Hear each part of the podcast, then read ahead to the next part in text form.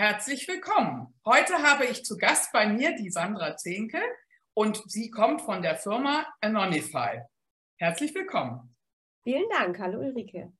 Ja, Sandra, erzähl doch mal ein bisschen unseren Zuschauern, ähm, wie es dazu gekommen ist. Also ich erzähle einmal ganz kurz deinen Werdegang und dann kommen wir noch mal dazu, worüber wir heute auch insgesamt reden werden.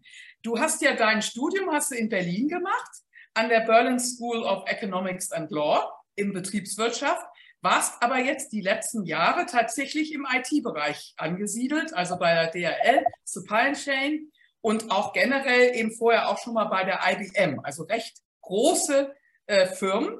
Wie kam es dazu oder wann war dieser Momentum, wo du entschieden hast, jetzt mache ich mich selbstständig?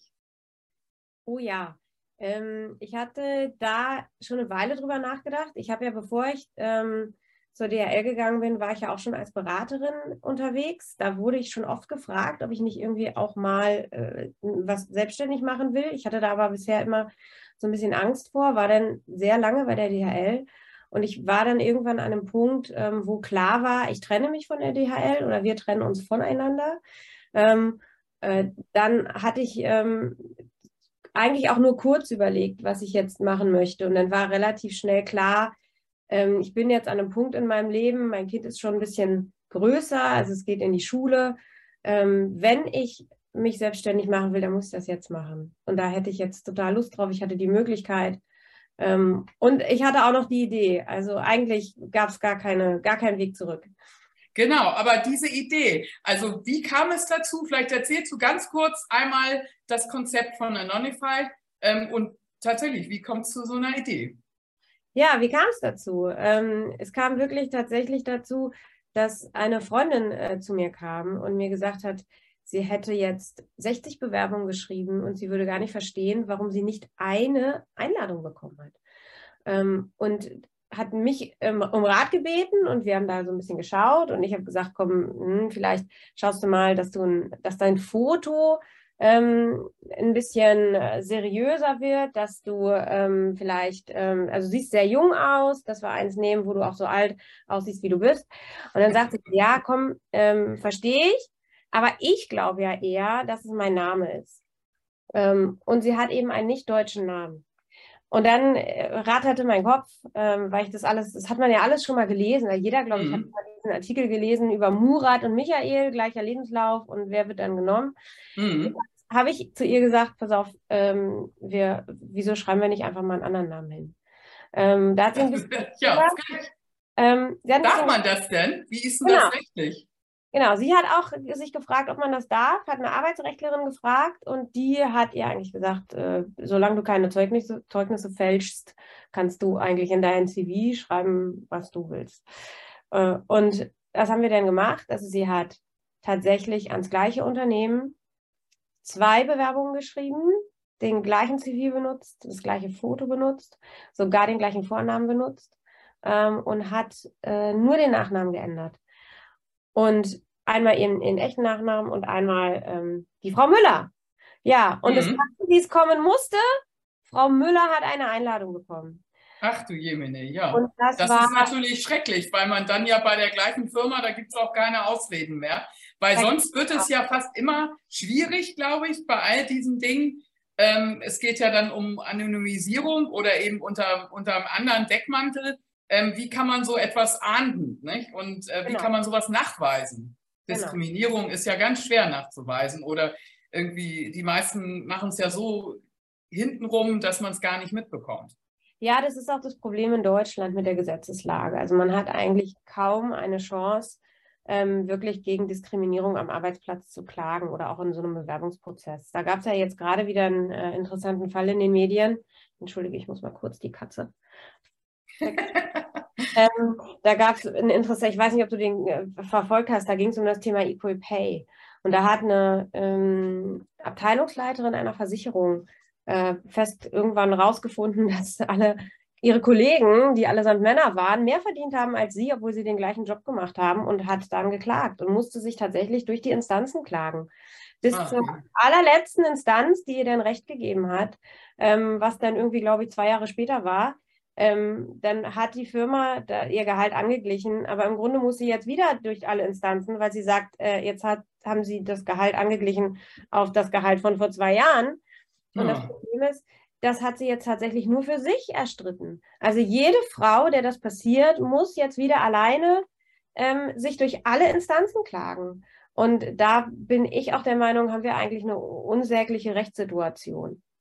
Und ähm, vor allen Dingen in kleineren Firmen, wo ja nie der Arbeitsplatz so identisch ist wie der andere. Nicht? Also ich weiß nicht, es gibt sicherlich das eine oder andere Berufsbild oder den Platz, wo man sitzt, der nur identisch ist. Ne? Ich weiß nicht, Programmieren oder ich weiß nicht, wie, wie man sich das vorstellen kann. Aber normalerweise ähm, kann es ja Kleinigkeiten sein und dann könnte ich mir vorstellen, dass Anwälte das auch schaffen, nachzuweisen, dass es doch ein bisschen anders nuancierter ist und, und das doch andere Kosten verursacht.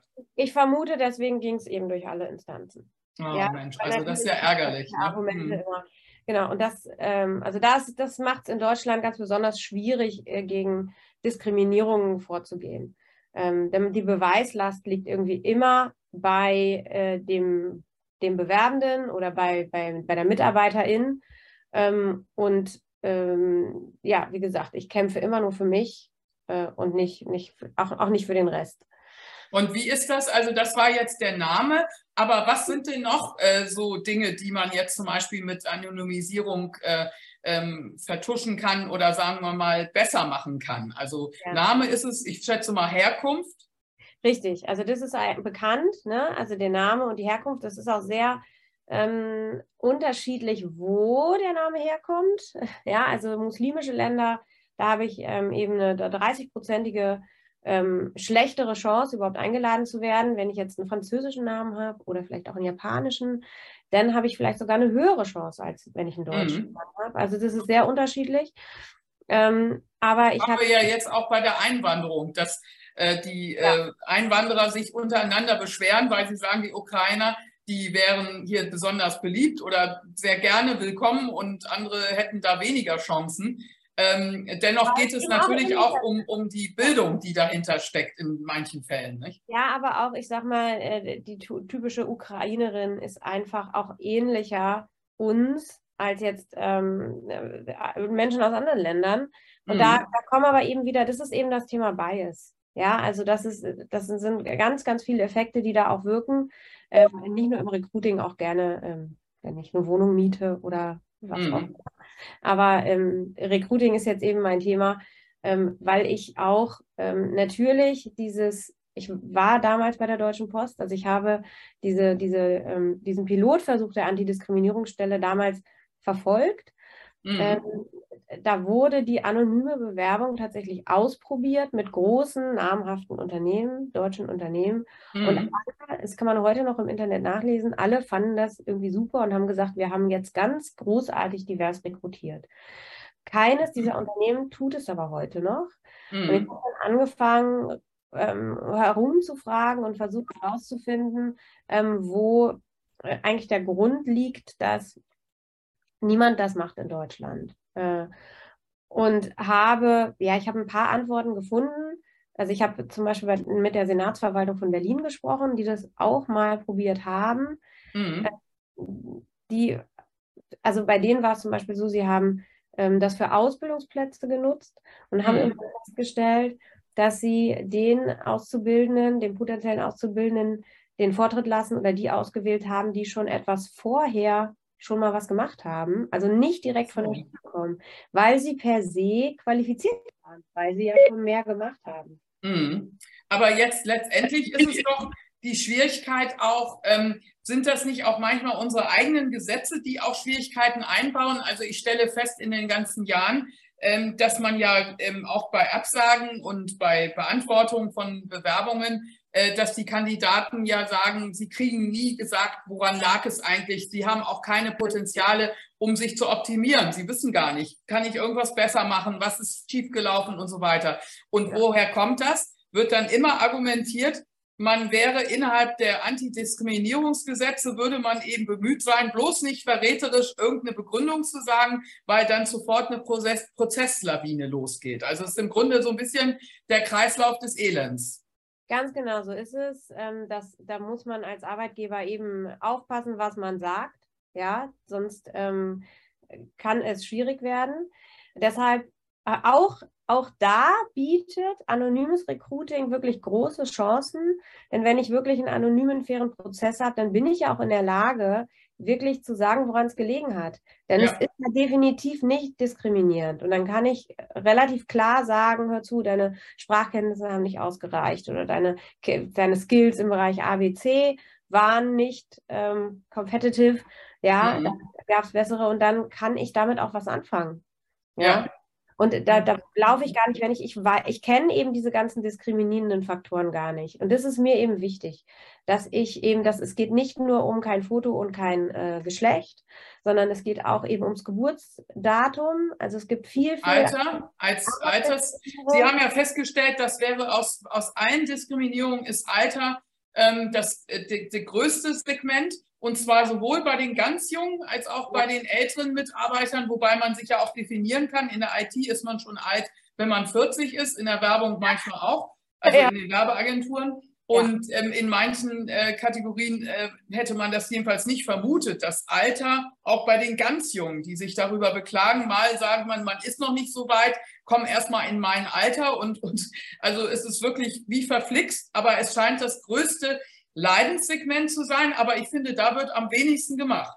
So ist es. Also ich habe das selber erlebt, ich habe schnell studiert ähm, und, und war dann halt mit einem, damals in einem Diplom, irgendwie vergleichbar, heute Bachelor, war ich, war ich dann, äh, wurde ich dann auf den Arbeitsmarkt geschmissen, hatte sogar schon, weil ich dual studiert habe, eigentlich ähm, praktische Erfahrung und war, also ich habe gedacht, ich bin irgendwie ein fertiger Mitarbeiter. Ich wusste, wie es läuft im Unternehmen und ähm, habe festgestellt, dass die Unternehmen irgendwie nicht ready waren, so für so Leute wie mich. Also da gab es irgendwie, ich habe dann, ich habe dann, ich habe mit Leuten gesprochen, die waren, also da war ich halt irgendwie Anfang 20 und ähm, habe dann mit Leuten gesprochen, die waren Anfang 30, die genauso viel praktische Erfahrung hatten wie ich, aber die natürlich ein ganz anderes Standing im, im Unternehmen hatten. Und das also war für mich so ein bisschen schwierig, ähm, da habe ich dann so Sachen gehört wie, äh, also wenn ich denn, ich habe viel Projekte gemacht, ich war auch viel, ich durfte dann viel in der, in der Welt rumfahren. Das ist natürlich, wenn man jung ist, dann macht man gern so Jobs, ne? man ist ungebunden und dann schaut man sich gerne alles an.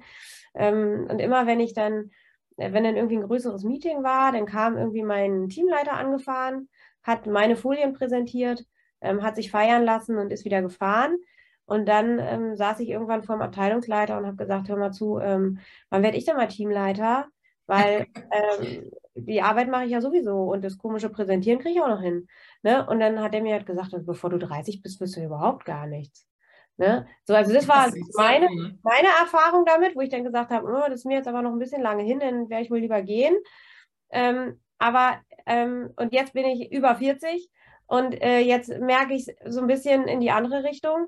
Ähm, jetzt ist man denn gerne zu teuer ähm, oder gerne überqualifiziert oder also ich, ich kriege sehr, sehr viel, ähm, ich kriege sehr, sehr viel Zuspruch von Leuten über 50, ähm, die wirklich sagen, boah, das ist ein super Konzept, wir brauchen die anonyme Bewerbung. Denn ja ich habe auch noch 15 Jahre zu arbeiten mindestens. Und ich habe genau. auch noch zu arbeiten. Ich will ja. Vor allen Dingen, ich verstehe nicht, dass vom Staat nicht mehr kommt, weil ähm, meine Argumentation im, in dem Segment ist ja auch immer, dass ich sage, spätestens das Argument äh, mit den leeren Sozialkassen müsste ja ein Argument sein, wenn man sagt, man hat ähm, jetzt die Rente erst mit 67 oder in Zukunft vielleicht mit 70 dann muss man aber auch Angebote schaffen, was die Leute eigentlich zwischen 55 oder 50, je nachdem, wann, äh, früher war ja in Großkonzernen ganz üblich, dass man mit 50, 55 ähm, dann in die Altersteilzeit oder rausging. Und äh, die Frage ist ja, was stellt sich der Staat vor? Wer dann diese 15 Jahre fehlenden Gelder in die Rentenkasse einzahlt. Also es kann ja nur im Interesse des Staates und der Gesellschaft sein. Aber es ist tatsächlich so, jetzt in einer neuen Indeed-Studie, dass sie herausgefunden haben, die größten Stopper sind auch teilweise die Leute im HR, die dann eben gesagt haben, ähm, sie, äh, sie hätten Bedenken bei Menschen, die 55 sind und erst recht, wenn die Leute 60 sind. Ne? Also es ist schon sehr, sehr komisch, dass, äh, dass das nach wie vor noch so ist, wo die Leute doch eigentlich heute so, so lange so jung sind und, und eigentlich auch gesundheitlich wahnsinnig gut drauf sind. Ne? Ich, ich verstehe es auch nicht. Ich sehe es aber auch in Unternehmen. Also ich habe es sogar, ähm, ich habe es also bei mir im Privaten auch gesehen. Mein Mann ist ähm, äh, im Marketing, wollte tatsächlich ähm, jemanden einstellen über 50 ähm, und hatte da wirklich Probleme, ähm, das auch bei seiner HR-Abteilung durchzubringen. Und ich, also ja. das, ähm, ich, ich, äh, ich sehe da, glaube ich, oft so ein bisschen vorauseilenden Gehorsam. Also ich mhm. glaube nicht, dass die, also ich kenne viele tolle HRler und ähm, die, eigentlich muss ich denen auch nicht erzählen, was Bias sind und ich muss ihnen auch nicht erzählen, warum diverse Teams irgendwie besser performen. Aber was, glaube ich, häufig passiert in großen Unternehmen, dass, ähm, dass man dann als Recruiterin glaubt zu wissen, was die Organisation möchte und das in so ein bisschen vorauseilendem Gehorsam schon mal umsetzt. Mhm. Und ich glaube, da kann man vielleicht auch falsch liegen. Ja, und genau, absolut. man bei der Organisation auch nicht genügend, ähm, genügend ähm, zu. Ja, und ähm, da ähm, und lass mich vielleicht noch mal kurz erzählen, warum ich oder was ich, was ich an der Anonymisierung eben anders machen will. Weil ich ja mhm. auch sage, also ich verstehe natürlich, dass Menschen sagen, Sandra, wenn du diese ganzen Dinge wegnimmst, Alter, ähm, ich nehme ja auch tatsächlich, ähm, ich, also wenn man mich, wenn man mich lässt, äh, kategorisiere ich tatsächlich auch Ex-Arbeitgeber und ähm, Universitäten und Hochschulen, weil davon unheimlich viel Bias ausgeht. Ähm, was äh, und, und wirklich die Aussage für den Joberfolg so begrenzt ist, an welcher Universität ich jetzt studiert habe und bei welchen Ex-Arbeitgebern ich jetzt gearbeitet habe, ähm, dass ich mich frage, wer kann sich das wirklich noch leisten, daran auszusortieren. Mhm. Aber die Antwort ist eben von vielen, Sandra, wenn du uns diese Informationen alle wegnimmst, dann wissen wir ja gar nicht mehr, wonach wir entscheiden sollen. Und dann sage ich, genau das ist es ja. Eigentlich können wir aufgrund eines CV überhaupt gar nicht entscheiden. Und deswegen ähm, bin, gebe ich noch Informationen hinzu. Das heißt, bei mir endet die Anonymisierung nicht dabei, dass ich das Profil anonymisiere, sondern es gibt immer noch zusätzliche Fragen, die vom äh, KandidatInnen beantwortet werden. Ähm, mhm. das sind meistens Fragen nach Sprachkenntnissen, nochmal eine dedizierte Selbsteinschätzung. Ähm, das sind manchmal Fragen nach, wenn es wirklich ganz klar wichtige Mussqualifikationen gibt, habe ich die, habe ich die nicht. Ähm, und es ist oft nochmal, also manchmal sind es Persönlichkeitstests, wobei ich ganz persönlich glaube, ähm, dass die weniger aussagekräftig sind, als man es ähm, vielleicht meint.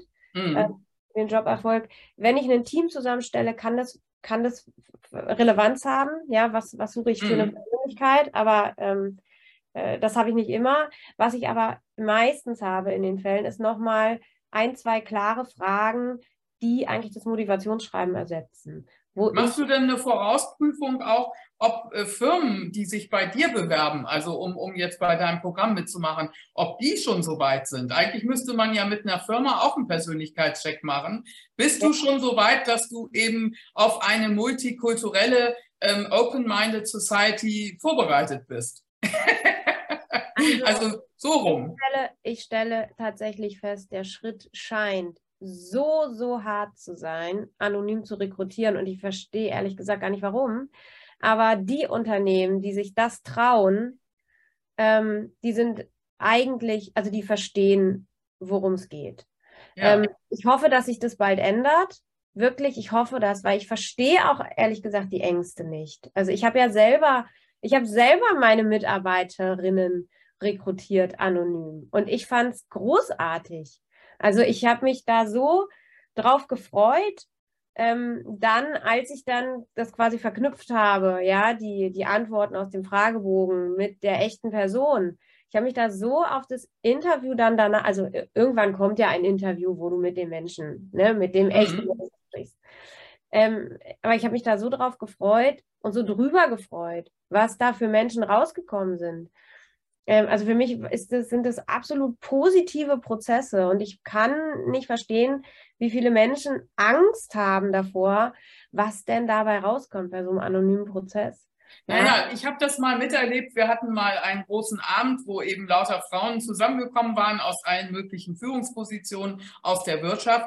Und da kam es eben auch zu dieser Debatte, ob man das nicht mal testen solle, so wie in den USA, aber auch ja in skandinavischen Ländern eben heute schon durchaus üblich oder UK, ähm, dass man eben das Foto weglässt wenigstens oder die Geburts, äh, das Geburtsdatum. Ja. Und da kam eine, ein Auf, also Aufschrei sozusagen unter mehreren anwesenden, wichtigen, äh, auch größeren Firmen. Ähm, wir müssen doch in der Lage sein zu erkennen, ob die in unser Team passen oder nicht. Und also es war ganz, ganz, äh, oder woher wissen wir, ob die repräsentativ genug sind und so weiter. Also das war von bis ein, ein eher abgelehntes und ähm, auch entsetztes äh, Verhalten, was ich so äh, beobachten konnte, weil die meisten das eben gar nicht wollten. Ja, also ich, ich, ich habe mich natürlich, als ich mich selbstständig gemacht habe mit diesem Thema und als ich Anonify gegründet habe, habe ich schon irgendwie geglaubt, ähm, ich äh, löse da jetzt ein Problem, nämlich das Problem, dass es gar keine technische Lösung dafür gibt und dass es viel Arbeit ist für die HR-Abteilung und viel Arbeit für die BewerberInnen und deshalb, dass man das deswegen nicht tut, ja, wo ich gedacht habe, super, dann biete ich jetzt eben den Service an. Es ist nur noch Arbeit für mich, keine Arbeit mehr für euch. Und ähm, ich baue eben an der technischen Plattform, damit es wirklich äh, einfach möglich ist. Und habe dann festgestellt, ähm, und habe mich natürlich auch gefragt, warum gibt es das eigentlich nicht? Ne? Ich habe natürlich vorher gegoogelt, äh, was, was äh, kann ich, ja. gibt es denn nicht ein Produkt, wo ich das jetzt einfach mal machen kann? Gab es nicht. Mhm. Und ich habe mich natürlich gefragt, warum gibt es das nicht? Mhm. Äh, und die Antwort ist, weil die Firmen das nicht nachfragen. Ja, also das ja. ist die ganz harte Realität, ähm, wo ich ganz fest daran glaube, ähm, die Firmen müssen ihren Bedarf erkennen. Also der ist ganz klar heute noch nicht flächendeckend da. Man, mhm. glaubt, immer, man glaubt unheimlich an die eigene Menschenkenntnis, ans eigene Bauchgefühl. Das aber sowas wie Menschenkenntnis und Bauchgefühl eben geprägt ist von Biases. Und ich, also ich lade euch ja auch ein, nehmt das gerne mit. Und Ängste, also es gibt ja auch durchaus mal äh, die Ängste, dass man sagt, der Bewerber ist vielleicht überqualifiziert mir gegenüber. Äh, oder der ist vielleicht sogar noch teurer als ich selber. Also das sind ja auch durchaus Selektionsmerkmale. Ähm, äh, denn das haben Sie ja auch festgestellt, dass eben zum Beispiel bei der Genderfrage, wir waren ja jetzt bei Name, bei Herkunft, jetzt sind wir bei Gender. Und ja. bei Gender hast du ja auch äh, vieles festgestellt. Was hast du denn da besonders prägnant festgestellt, was da eine Rolle spielt, wenn eine Frau oder ein Mann sich mit einem Foto bewirbt? Ja, genau. Also prägnant ist, genau, das Thema Foto ähm, eigentlich je, je attraktiver das Bild, was der Bewerbung beiliegt bei einer Frau, desto schwieriger ihre Chancen, ähm, ein Interview zu bekommen. Ähm, der Effekt steigt, je höher diese Stelle dotiert ist. Ja, und bei Männern ist der Effekt genau umgekehrt. Ja, also das ist so mal das Erste. Ähm, das ist ja auch interessant, ne? Und warum ist das bei Männern genau umgekehrt? Äh, also ich, diese Studien stellen immer nur fest, dass. Ach so, aber nicht warum, ne? Mhm. warum.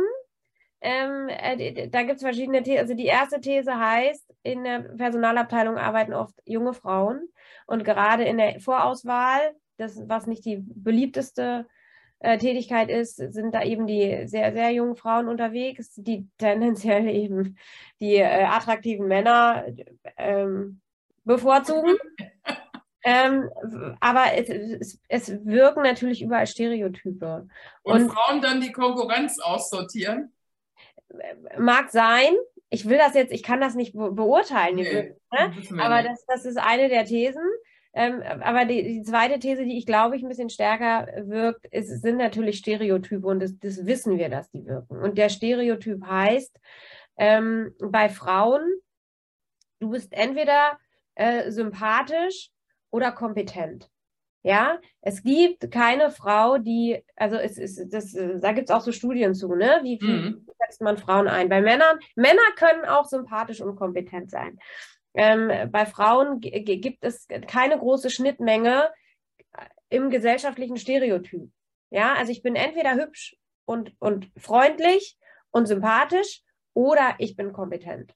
Ähm, mhm. Und mit diesem gesellschaftlichen ja, aber da müssen wir uns ja nur mal Politikerinnen angucken und so weiter. Also das ist mhm. in uns allen wirklich drin.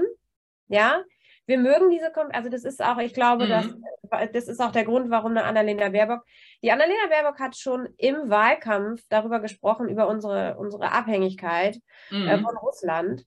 Ähm, also die hat sowas von kluge Dinge erzählt, ähm, wo ich sag mal, die Herren neben ihr also bei weitem nicht so kluge Dinge gesagt haben. Und trotzdem, im, wenn man dann hinterher, da kommen, kommen ja diese, diese ähm, Einschätzungen, wie kompetent in welchen Fragestellungen hat, haben die Personen dann geantwortet, mhm. konnte man dann ja alles nachlesen. Und jedes Mal war irgendwie der Scholz besser. Ja, mhm. und dachte, ey, der hat doch überhaupt nichts äh, dazu ähm, beigetragen. Ja. Mhm. Aber das ist der gesellschaftliche Stereotyp. Das ist eine, eine relativ junge Frau, ähm, die ist, die, die sieht ja auch irgendwie relativ gut aus. Die kann. Genau, für die Politik ist sie eigentlich überdurchschnittlich gut aussehend. Ja. Äh, zu dem, was wir früher hatten, wir halt eben äh, ja. bewusst eben, ob das jetzt eine Rita Süßmuth war oder eine Angela Merkel, also eher äh, maskuline ähm, Aufmachung, kurze Haare ähm, und genau. meistens auch unprätinös, ne? also ungeschminkt oder also so viele Dinge, also die eben äh, damals mit auf den Weg gegeben wurden. Genau, also erinnern wir uns noch dran, was, was war, als die Frau Merkel auf den, bei irgendwelchen Festspielen war und mal was anderes trug als ihre Kasten. Ja, ihr Dekolleté, ne? Ja, der, der, der Deutschland war in Aufruhr. Und genau. da, also meine, meine absolute Überzeugung ist, ähm, Annalena Baerbock ist nicht Kanzlerin geworden aufgrund dieses weit verbreiteten Stereotyps. Mhm. Ja, Frauen sind entweder kompetent oder sympathisch oder gut. Ja.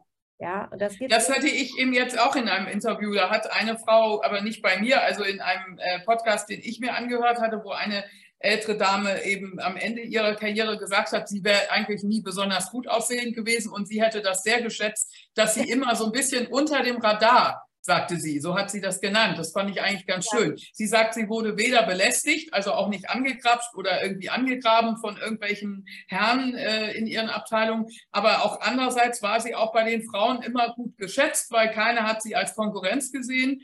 Und sie meinte, sie hatte eigentlich sehr, sehr gut und sehr schnell dann ihre Karriere machen können und sich aufs Wesentliche, vor allen Dingen die ganzen Kräfte, die man braucht, um sich immer äh, in diesen ähm, Genderfragen sozusagen zu, zu keilen. Das kostet ja auch wahnsinnig viel Energie in einer ganz wichtigen Phase, in der viele Frauen, zum Beispiel junge Frauen, wie wir beide das dann ja auch kennen, äh, wenn man dann die Kinder auch noch gleichzeitig hat, dann hat man sowieso kaum Kraft noch übrig. Und dann kommen noch diese, diese äh, Grabenkämpfe sozusagen. Nicht? Also sie hat das dann so, glaube ich, ganz schön umschrieben mit dem unter dem Radar.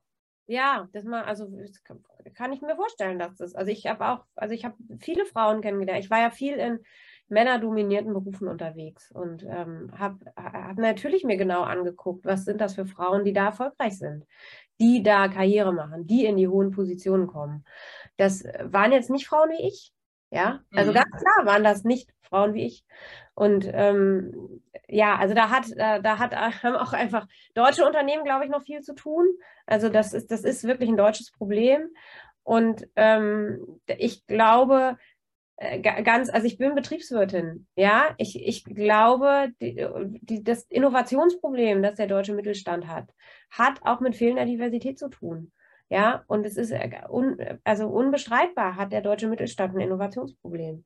Genau. Ähm, und, und, jetzt gehen wir noch einen Schritt weiter. Jetzt hatte ich ja auch mal vor einiger Zeit eine ähm, Dame im Interview, die hat dann ja das Thema Figur gehabt und hat dann gesagt, also wie, wie sehr wir auch stereotyp sind in Bezug auf, wie, wie sehen wir figürlich aus, wie kleiden wir uns und so weiter. Da gibt es ja auch ganz viele Momentums und da kann man ja auch sagen, also mit diesem Foto, was man analysiert und, und auch anderen Angaben, äh, haben dann auch diese Leute. Ich meine, wie sollen wir denn sonst im Bereich Handicap, ähm, Behinderung. Nicht? Wie sollen wir da denn eine Offenheit entwickeln, wenn wir nach Äußerlichkeiten gehen? Ne? Also die Chance, die Chance, die eine anonymisierte Bewerbung bietet, ist, dass ich durch ähm, diesen ersten Blick, den ich frei habe von Bias, ähm, dass ich da die Chance habe, jemanden, die Stärken eines Menschen wirklich zu erkennen, bevor mich dieses ganze Äußere ähm, abhält davon. Ich kann nicht, ich kann natürlich nicht verhindern, und das ist ein häufiges Argument, dass sie sagen, irgendwann kommt doch das Interview.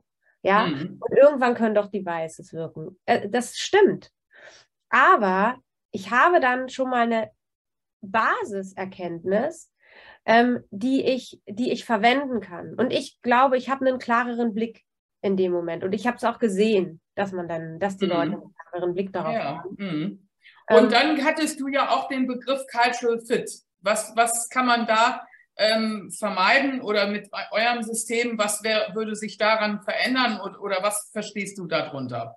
Ja, also ich verstehe da eben vielleicht was anderes drunter als andere Menschen. Also mit Cultural Fit wird häufig ähm, das Bauchgefühl, ähm, äh, ja, ich sag mal, ne? mhm ja, ähm, auch, auch ähm, nach vorne, nach oben gehoben und, und, ja. legitimiert. Das war das Wort, was ich suchte.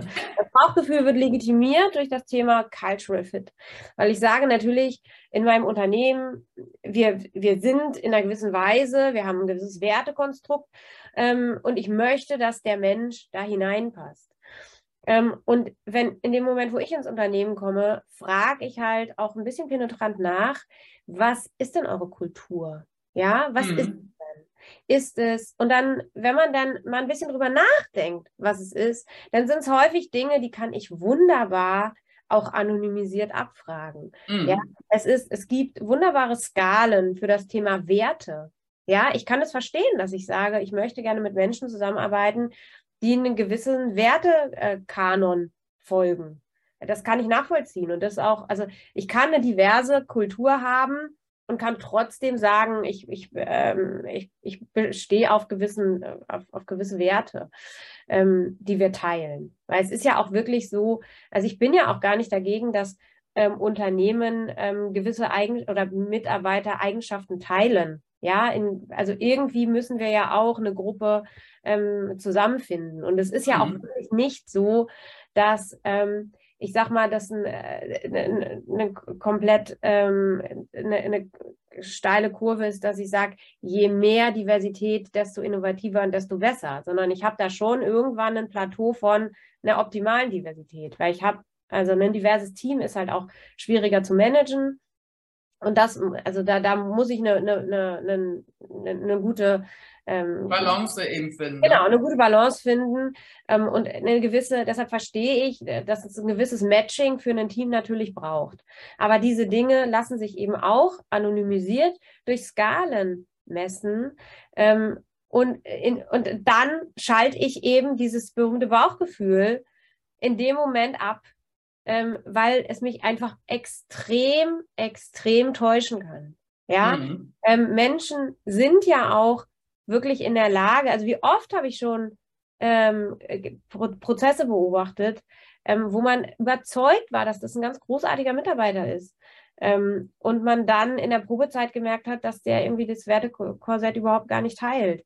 Ja, vor äh, allen Dingen, wenn es eben in einigen Strukturen oder auch Universitäten förmlich antrainiert wird. Nicht? Also in privaten beispielsweise oder in diesen Elite-Schulen, da ist ja manchmal auch so ein Kanon, der wirklich förmlich, ich bin ja auch in dem Bereich sehr viele Jahre, habe ich ja auch das Talent Scouting und auch diese Schnittstellen besucht und so weiter. Und da hat man ja doch sehr häufig gemerkt, dass da dieser Kanon, der wurde ja förmlich auswendig gelernt. Nicht? Und ja. das heißt eben, ist das wirklich deckungsgleich mit der Persönlichkeit oder ist das angelernt?